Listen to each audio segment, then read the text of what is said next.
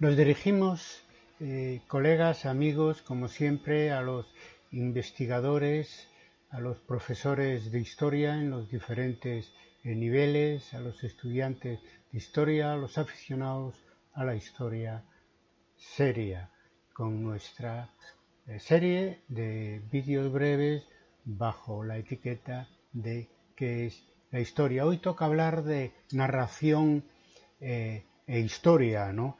Eh, cuestión que tiene muy larga tradición en nuestra disciplina. decimos que narración es, en suma, contar lo sucedido eh, sea con un enfoque realista o con un enfoque de, ficción. Es lo que eh, en nuestra terminología llamamos la historia narrativa, la historia relato. También eh, nos referimos como sinónimo de historiografía a la escritura de la historia, con, lo que se demuestra lo que decía antes, es la larga, la muy larga tradición que tiene la relación entre la historia y la narrativa. Eh, la historia narrativa más conocida es la aportada por el positivismo, que fue muy criticada por los nuevos historiadores del siglo pasado, yo creo que con razón, porque se caía con frecuencia en una historia puramente descriptiva, en una historia eh, superficial. Eh, se decía incluso que parecía más literatura eh, que ciencia, a pesar de las aspiraciones cientifistas de, de y, compañía. Después, mucho después, vino el posmodernismo a intentar convencernos de que la historia era una rama de la, de la literatura, ¿no? incluso cambiando acepciones, por ejemplo, eh, narrativa y, relato, eh, por, por, la aportación posmodernista, pues equivalen también al discurso, ¿no? Para poder decir que la historia que escribimos es, narrativa, es pura narrativa, puro relato, es decir, puro discurso. No tiene nada o poco que ver con la realidad de lo que pasó. En fin, ya hemos dedicado un episodio a, este tema que fue eh, suficiente. Lo importante para el tema que nos ocupa hoy es no tirar el niño con el agua sucia de la, bañera. Eh, Lawrence Stone, ya fallecido, eh, historiador norteamericano, en nuestro primer congreso en el año 1993, con, bajo el título, una ponencia bajo el título del futuro de la historia, insistía mucho. es necesario claro que es necesario. Él decía, insistía mucho en eso de que el historiador debe escribir bien. Yo añadiría, debe escribir para todos, no solo para, para nuestros colegas, ¿no? Y, no, no solo cuando haces, yo que sé, historia política, historia de la mentalidad, también cuando haces historia económica, estructural, cuantitativa, etcétera, hay que escribir bien hay que tener ese, ese orgullo de, escribir bien la historia, incluso cuando sea compleja de, analizar y compleja incluso de entender. Bien, nosotros hemos lanzado ya hace eh, algo más de, 20 años eh, esa idea de hacer una nueva historia narrativa. Eh, hemos puesto a debate este planteamiento decía que va más lejos de lo que estamos hablando aquí, de, bueno, hay que escribir bien, etcétera, que se puede aplicar a cualquier otra disciplina académica, sobre todo si hablamos de humanidades y de ciencias sociales, y que no sobra eh, insistir en ellos naturalmente, sino que nosotros íbamos más allá en el segundo Congreso Internacional de Historia, debate, porque estábamos planteando una nueva interdisciplinariedad entre la historia y, no solo la literatura, cine y otras eh, ficciones, que además fuera bidireccional y que pudiéramos aprovechar en, eh, estas, en estos mm, saberes eh, literarios y, de ficción a, escribir mejor la, historia, sin abandonar, claro, jamás el, rigor. Es necesario, decíamos, insistimos hoy, experimentar esa cooperación entre historia y, literatura, aprovechando que desde hace un tiempo la, propia literatura eh, vive un, afán de realismo, ¿no?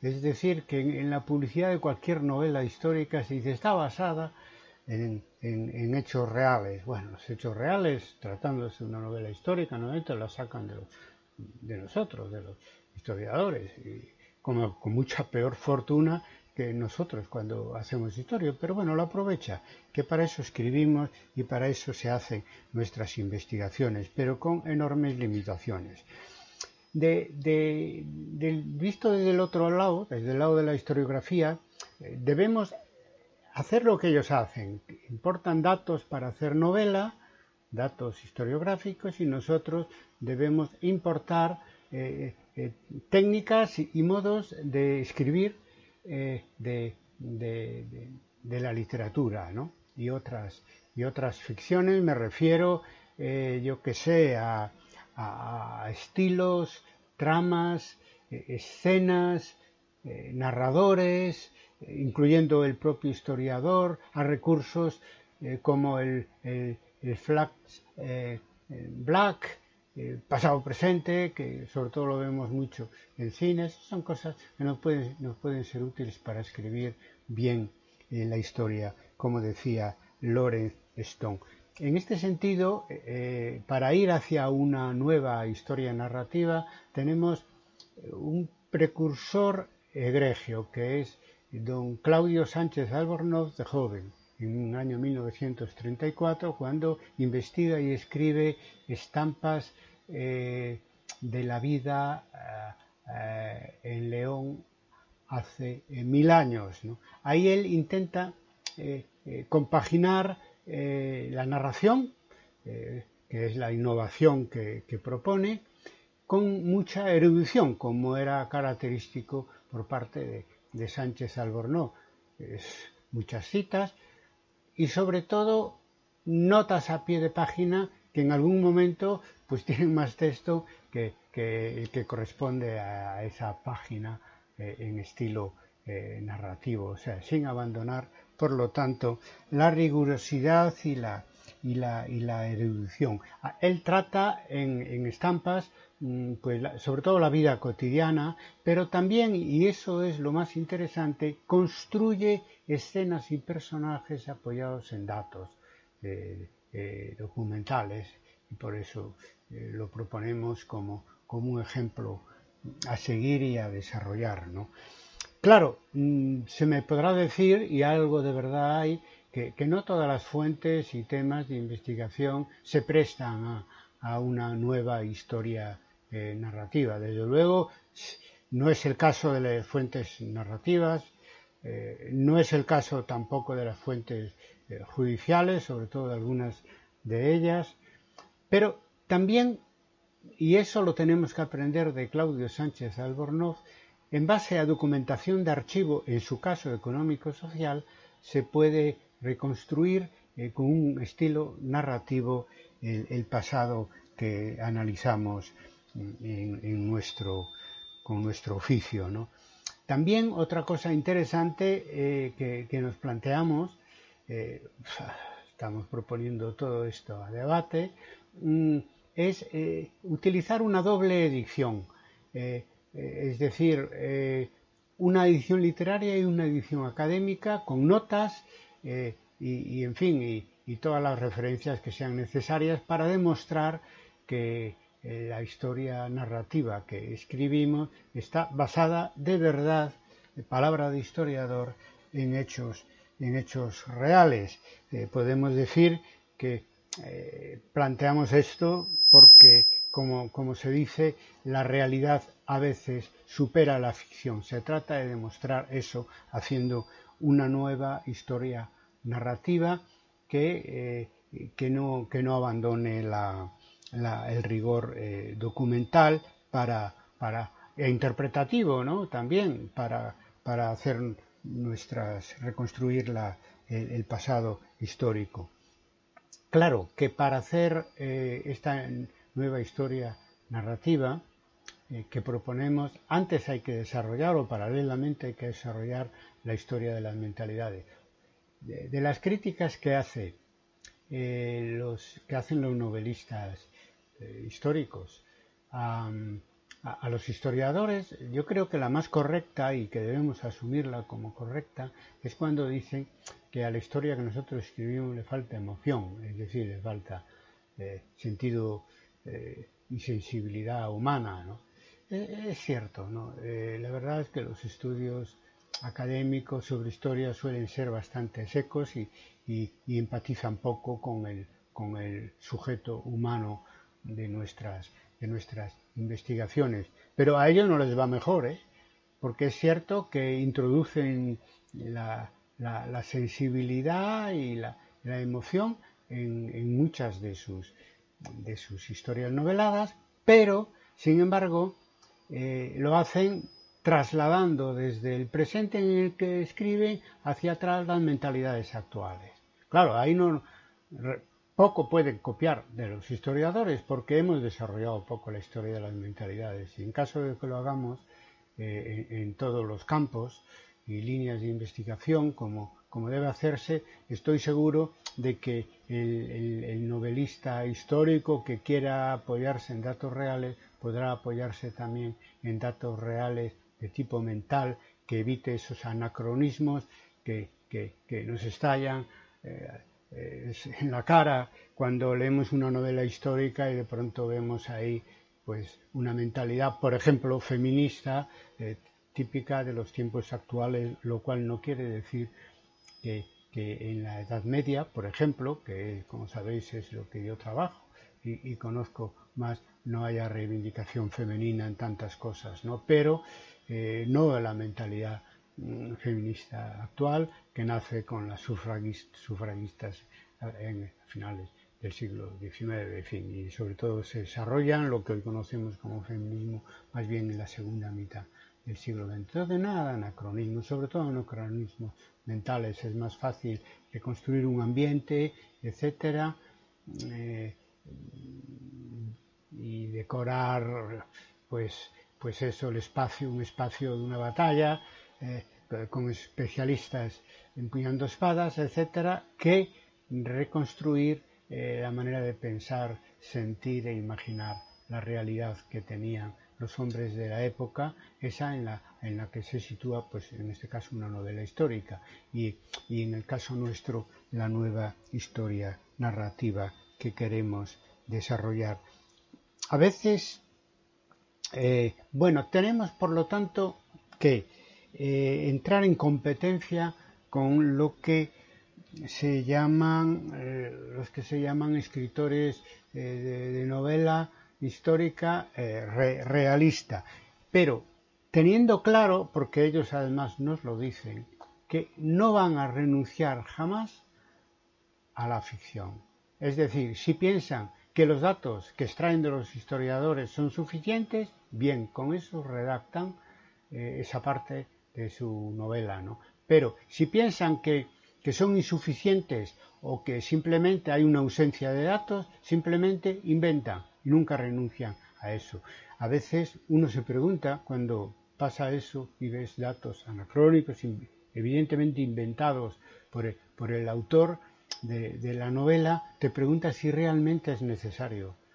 Es decir, si realmente es necesario inventar para para crear eh, un, para generar un discurso eh, narrativo que sea mínimamente riguroso. Muchas veces creo que no es necesario esa, esa invención para generar una tragedia, un drama, eh, es decir, un, un, relato épico, etcétera, porque ya lo dijimos antes, lo repetimos, a menudo la realidad histórica supera a la ficción histórica. Bien, eh, tenemos que competir con los escritores realistas, pero también cooperar con lo que se llama también novela de no ficción, lo cual, claro, es una paradoja decir eso, que una ficción puede ser no ficción, probablemente sería ya otra cosa, pero es muy bueno que se diga eso, porque responde a eso que decíamos antes del afán de realidad, por parte no solo del autor de novelas eh, históricas o, de novelas actuales, sino también y sobre todo del propio lector, porque la credibilidad que tiene la, realidad eh, eh, es enorme. Entonces uno le gusta la ficción porque se lee sin, grandes dificultades, de una manera seguida, eh, etcétera. Pero por otro lado, claro, le gustaría saber si, si, eso es real o se lo acaba de inventar el propio autor que muchas veces dice que no, que, no es nada inventado, y otras veces dicen que sí, que no renuncian a la invención. O sea, tienen sus contradicciones como tenemos todos en cualquier ámbito eh, de, la vida. Por lo tanto, y concluyendo ya a, los autores de ficción, incluso cuando dicen que no es ficción, les sobra estilo y les falta rigor, y a nosotros todo todo lo contrario. Nos falta estilo, eh, y nos sobra eh, rigor. Por lo tanto, ahí eh, hay un reencuentro entre novelistas e, historiadores que, ojalá fructifique. creo que por parte del autor de ficción ya se ha dado un paso, hablan de obras de no ficción, ahora falta que nosotros demos el paso que nos corresponde a nosotros, es decir, hacer una historia eh, rigurosa eh, con trama y, escenas y personajes eh, literarios, pero eso sí, documentados, donde naturalmente, como cualquier imaginación, pues también entra la empatía y la imaginación del propio investigador, como hemos estado venido, hemos estado defendiendo en este en esta serie de, de vídeos breves. El historiador no solo tiene que pensar a la hora de escribir la historia, sino también imaginar y eso nos puede ser útil para eh, documentar, pensar, imaginar historias de nueva historia eh, narrativa. Termino por hoy eh, la lectura que propongo, no, no, tengo mucho más que ofrecer porque es, es un tema que está a debate, en el que hay eh, más posiciones eh, historiográficas y epistemológicas que, práctica concreta. Entonces lo que ofrezco es mi, conferencia, que la tenéis en vídeo, está en texto también en el Segundo Congreso Internacional de Historia y Debate en el año 1999, que se titula El retorno de la historia. Allí está la primera formulación de esto que venimos hablando aquí, es decir, la posibilidad y la necesidad de una nueva historia eh, narrativa. Y nada más por hoy. El próximo episodio será sobre los ámbitos espaciotemporales de la historia. Me despido, como siempre, en este caso con una canción que dice, o podía decir, la historia verdadera no se compra ni se vende. Muchas gracias.